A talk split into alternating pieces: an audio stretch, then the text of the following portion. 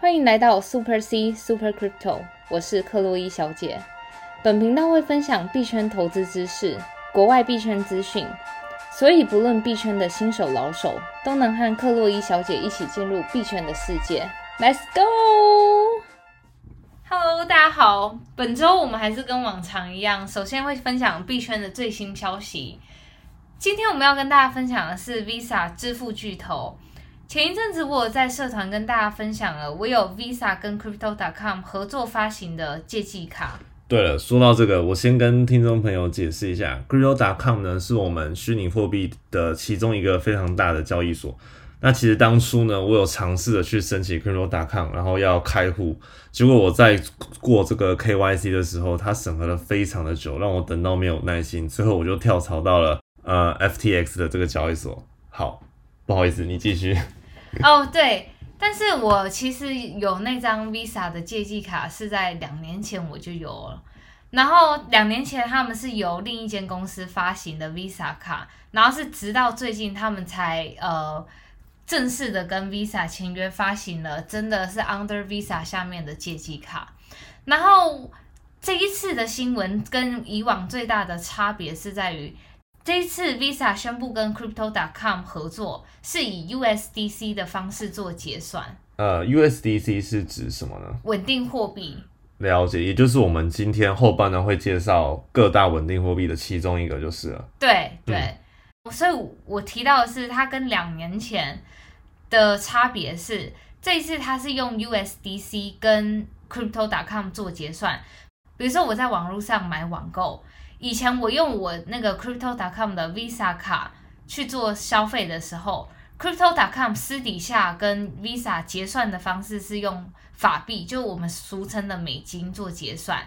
但是这一次他们结算的方式是直接以 USDC 做结算。那这对于 Crypto.com 来说，或是对于 Visa 来说有什么好处呢？好处在于，对于 Crypto.com 这种虚拟货币的公司，它不用再把它交易所的钱。提出来变成法币，然后跟 Visa 做结算，这中间省下了不仅时间，也省下了许多的交易手续费。哦，真的，照你这样讲，真的影响蛮大的。因为像以前 Visa 还没跟他们合作的时候，像我们平常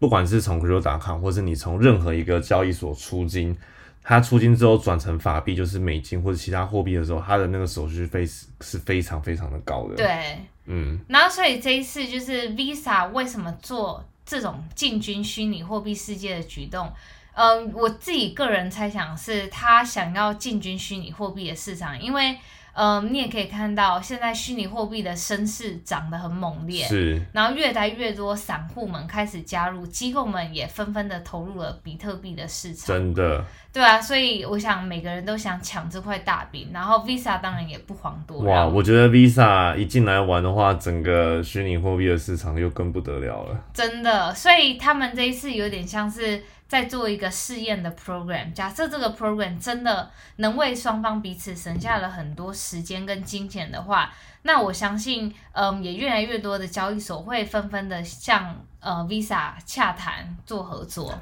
嗯，其中克洛伊小姐刚刚提到这个稳定货币的概念呢，我们等一下会在后面做更多章节的介绍。那 Visa 这一次跟 Crypto.com 的合作，主要就是用刚刚提到的这个 USDC 的方式。来作为结算，而非我们以往使用的美金法币来做结算。对，那这个稳定货币其实就发挥了很大的一个价值。对，了解。好的，那我们今天的第二则新闻是，PayPal 它推出了加密货币支付功能，但是在提到这个新闻之前，它其实在去年十一月的时候，它就开放给所有的美国用户能用 PayPal 钱包里面的钱。购买虚拟货币哦，那这样很方便呢，就不用像我们平常可能你还要用自己的银行，然后打钱到交易所里面去做交易。对，然后我觉得他这一次的新闻是他推出加密货币支付功能，是有点像是前一次推出的二点零版本，就是现在消费者可以用他们钱包里面的钱买了虚拟货币之后，那下一步功能就是用虚拟货币购买真实世界的东西。所以 PayPal 本次的话呢，他们是怎么样整合这个虚拟货币呢？就是他们的消费者在呃能用他们钱包里面的钱购买四种虚拟货币，比如说比特币、以太币、比特币现金跟莱特币。然后那现在的就是他们能用这四种货币直接去购买 Starbucks 的咖啡。但是 PayPal 在最终交易做结算的时候，他们还是将消费者的比特币转成法币，就是美金，而不是像特斯拉一样，他们将消费者给他们的比特币，就是以比特币的形式存放起来。所以跟刚刚 Visa 不一样的点是在于说，Visa 它是将钱转成稳定货币、稳定货币，稳定货币对，然后再用稳定货币的方式到现实生活中做交易。对，因为这个稳定货币跟法币，也就是美金，它的价格是几乎一致的，也就是说一美金等于一 USD 的概念。但像 PayPal 的话，它是像刚刚克洛伊小姐讲到的，PayPal 必须还是得使用法币、美金这些来支付，所以中间还是会有一些价差。对对。哦，了解了解。它就是中间经过了 PayPal 他们里面的内部的，有点像是我们说的汇率的换算啦。是它但是汇率换算，它就绝对不会有现实中的那种汇率这么好的意思。那这样听起来，我可不可以说，其实 Visa 在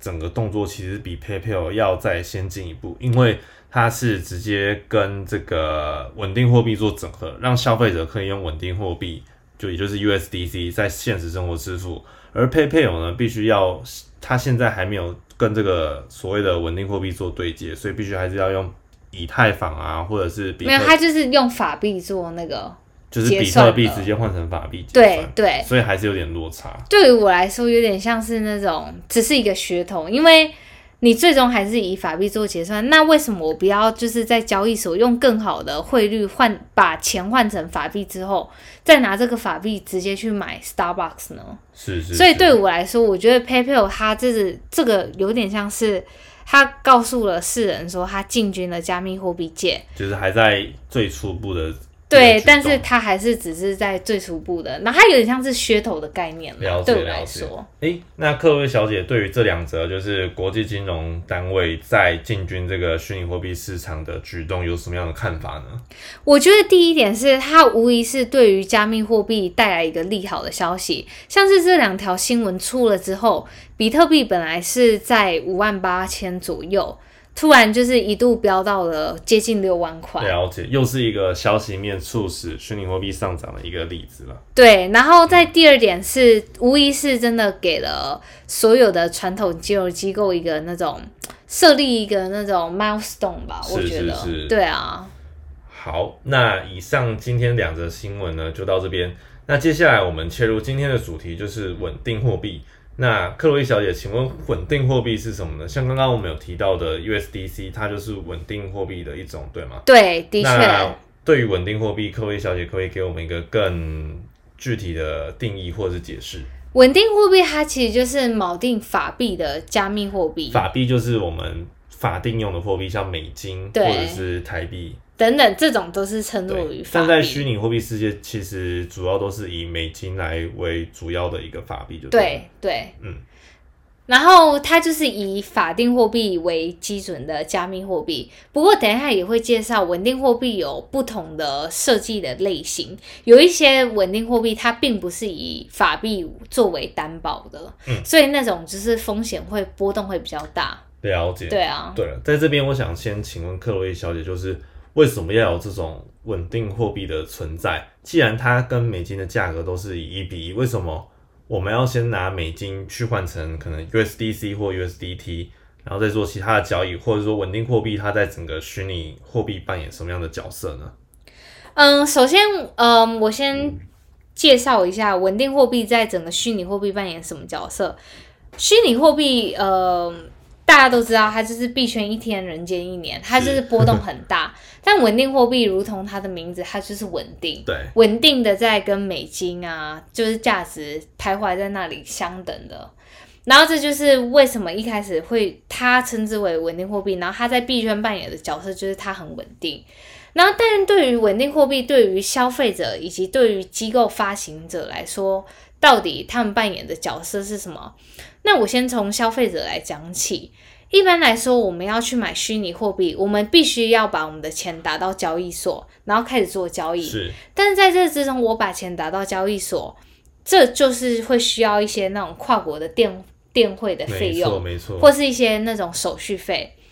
然后或是我在出金的时候，出金成法币，那中间又会有对手续费。但是你有时候就是，比如说我把我的比特币卖掉之后，我就是想要等下一个入场的点，对，对，然后在这之中，我就不想把我的钱打出来。那这时候稳定货币就是扮演一个很重要的机制，我可以把我的稳定货币留在我的交易所里面，然后让它扮演着稳定的角色，因为避免我把我的比特币换成别的以太币好了，以太币又在波动，这不是我想要的。那这时候他们就会把他们的钱打成那个稳定货币，然后等待下一次入场的机会。那他对发行商又扮演什么样的角色呢？我觉得对于发行商来说，多半于是那种策略面的角度。嗯，比如说像现在 Visa 进军虚拟货币，它就必须借有一个稳定货币，它采用的是 USDC。是，然后这对于呃发行商来说，它的角色就是以后未来的世界，我们前面几集也有提到，会走向数位化的趋势，将法币数位化，比如说数位化的人民币、数位化美金这种的。但是像大型机构，像高盛啊、J.P. Morgan、Morgan Stanley 这种那些金融机构，它不可能会发行他们自己的稳定货币，因为假设像我自己是银行机构，我又发行了自己的东西，那就是在大众的眼里来说，你并不中立。那我到底能相信你吗？所以，他一般来说，那种大型的机构，他没有办法发行自己的稳定货币。那现在市场上这些稳定货币发行商，就是有点像是在卡未来的趋势，是，他要把自己做到整个市场最大。但以后像这些传统金融机构进军到虚拟货币的世界来说，他就会首先采用我的稳定货币。了解。这样子的话，我听起来其实稳定货币发行商就有点像是虚拟货币的一种央行的角色，对它可以印制许多的钞票。但这些发行商可能或多或少都必须要有所谓的牌照，或者是发行的这个合格的资格，对，可能透过政府机关或者是一些单位，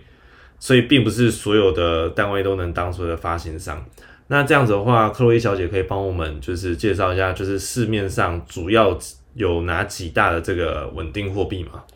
呃，市面上有五大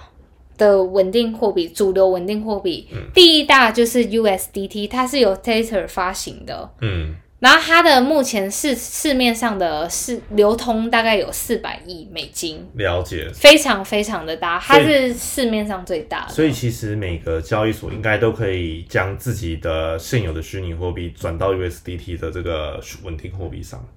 对，但是会基于安全考量，有一些交易所不会这么做。哦，了解了解。然后第二大是 USDC，就是 Visa 合作的对象，它的目前市值是一百亿，就你看它相比 USDT 真的是少了很多很多。真的，但也是第二大啊。对，嗯，然后第三大就是 Binance 币安，我们提到它的 Binance 的 BUSD 有三十六亿，嗯，然后第四大就是 Paxos 发行的 Pax 有九亿，然后第五大就是火币发行的 HUSD 七亿美金。了解。那我想请问一下，刚刚提到这几个稳定货币啊，刚刚我们有说到稳定货币最主要的其中一个性质就是它跟我们的法币，也就是美金是一比一兑换的，所以理论上来说，这五个稳定货币对于法币都会是一比一的方式去做兑换咯。对，理论上来说是，但是不过有一个非常有争议的一个稳定呃稳定货币发行商就是 Tether，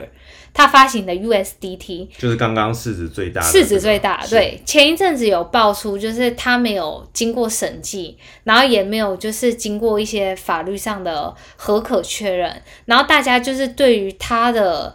那个声称它一比一对美金的这件事情是有很大的质疑。所以有可能他其实给交易者在做退换的时候，可能是一比零点九九多之类的。对，所以其实你现在可以到各大的那种交易所去做去看，它并不是它有它并不是一比一稳定的对于美金，它就是会浮动，是。就是会它就是会浮动，但其他的这些刚刚提到剩下的几个稳定货币，其实都是一比一的，都是一比一，可以让交易者去做所谓的兑换，然后再把这些稳定货币转到其他的虚拟货币上。，对，因为剩下的这四四四个稳定货币 USDC、BUSD、PEX 跟 HUSD，他们的发行商都是有拿到政府的执照，然后是一比一，呃，一比一担保美元担保发行的，所以没有任何的疑虑。然后他们也有定期在做那种法律合规的标准。嗯好，那以上就是稳定货币的介绍。那除此之外，我们市面上有没有一些其他的稳定货币呢？有刚我们介绍的稳定货币叫法币储备型，是，它就是背后有法币在担保它，就是像 based on 一比一的这种对。对，然后但是也有其他的形式是风险资产超额抵押型的稳定货币。哦，这个是什么意思呢？它这个意思是，就是比如说像有一个市面上最知名的叫贷 DAI，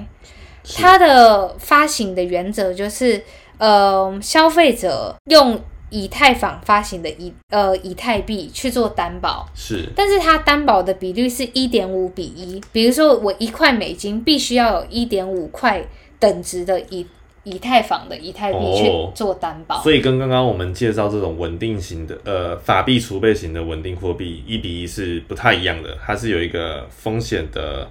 资产抵押的这个概念在里面。对它，它超额抵押的原因是因为像呃虚拟货币本身就是浮动很大，对，就比如说它一天可以涨跌幅三十 percent，是。那假设今天以太币突然跌了四十 percent，那这样它就不是一比一对美金，那岂不是我这个美金就是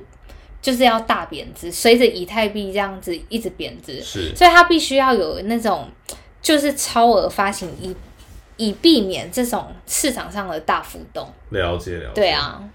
那像克洛伊小姐，你平常有买过贷这个稳定货币吗？对我有我有买过贷。哦，那为什么你要买啊？呃，我买贷的原因是因为在去中心化的事件里面，呃，前几集也有提到，比如说去中心化有提供那种利率一百 percent、两百 percent 这种 DeFi program，然后我就会把我的贷拿去就是做 staking 赚那个利息，这样。哦，了解。对这部分术语有点多，像这些 staking 啊，以后我们在其他的几集再去做额外的介绍。但对但贷这个稳定货币，其实在虚拟货币市场，虽然它不是以一比一法币储备型的方式存在，但是其实在整个虚拟货币的世界，它也是扮演一个非常重要的角色。对，它是扮演非常重要的角色，尤其在 DeFi 的世界里面。好，那刚刚我们有介绍刚刚一比一的法币储备型，以及像贷这种一点五比一的风险资产超额抵押型的稳定货币之外，还有没有一些其他类型的稳定货币呢？还有一个类型是演算法型的稳定货币，这个意思是它是用演算法的机制让那个货币一比一的对等于美金。假设今天市场上它的市值是高过美金的话，那它就会呃蒸发来降低它这个货币的价值，让它呃趋近于美金的价格。就是透过演算法的概念，让它的供需进去一致成一比一的这种概念。，对，它有点像就像是用供需法则嗯嗯，来让这个货币达到平衡，这样。了解了解。对啊，那市面上有哪些演算法型的稳定货币呢？呃，像最出名的就是 Basis，它的代号叫 BAC。是那还有最近很盛行的，它目前在 ICO 的一个货币叫 FEI F E I。哦，对，了解。所以这两个稳定货币，如果听众朋友有兴趣的话，也可以再去多了解这两个稳定货币背后的一个应用。那今天的节目先录制到这边。今天的新闻，我们首先介绍到两大支付巨头 Visa 跟 PayPal 都已经进入了这个加密货币的市场。那其实加密货币的市场，可能未来有一天会因为这些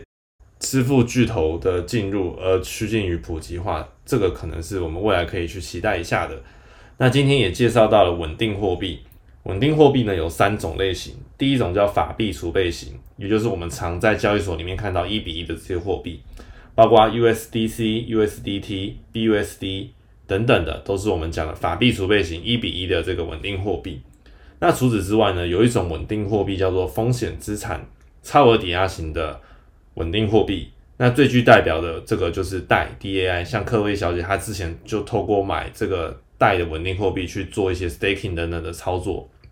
那第三种货币呢是演算法型的稳定币。那演算法型的稳定货币就是透过演算法的机制，让它的这个稳定币的价格会趋近于一致，就是一比一的方式。那它是就是透过一种供需的机制，如果今天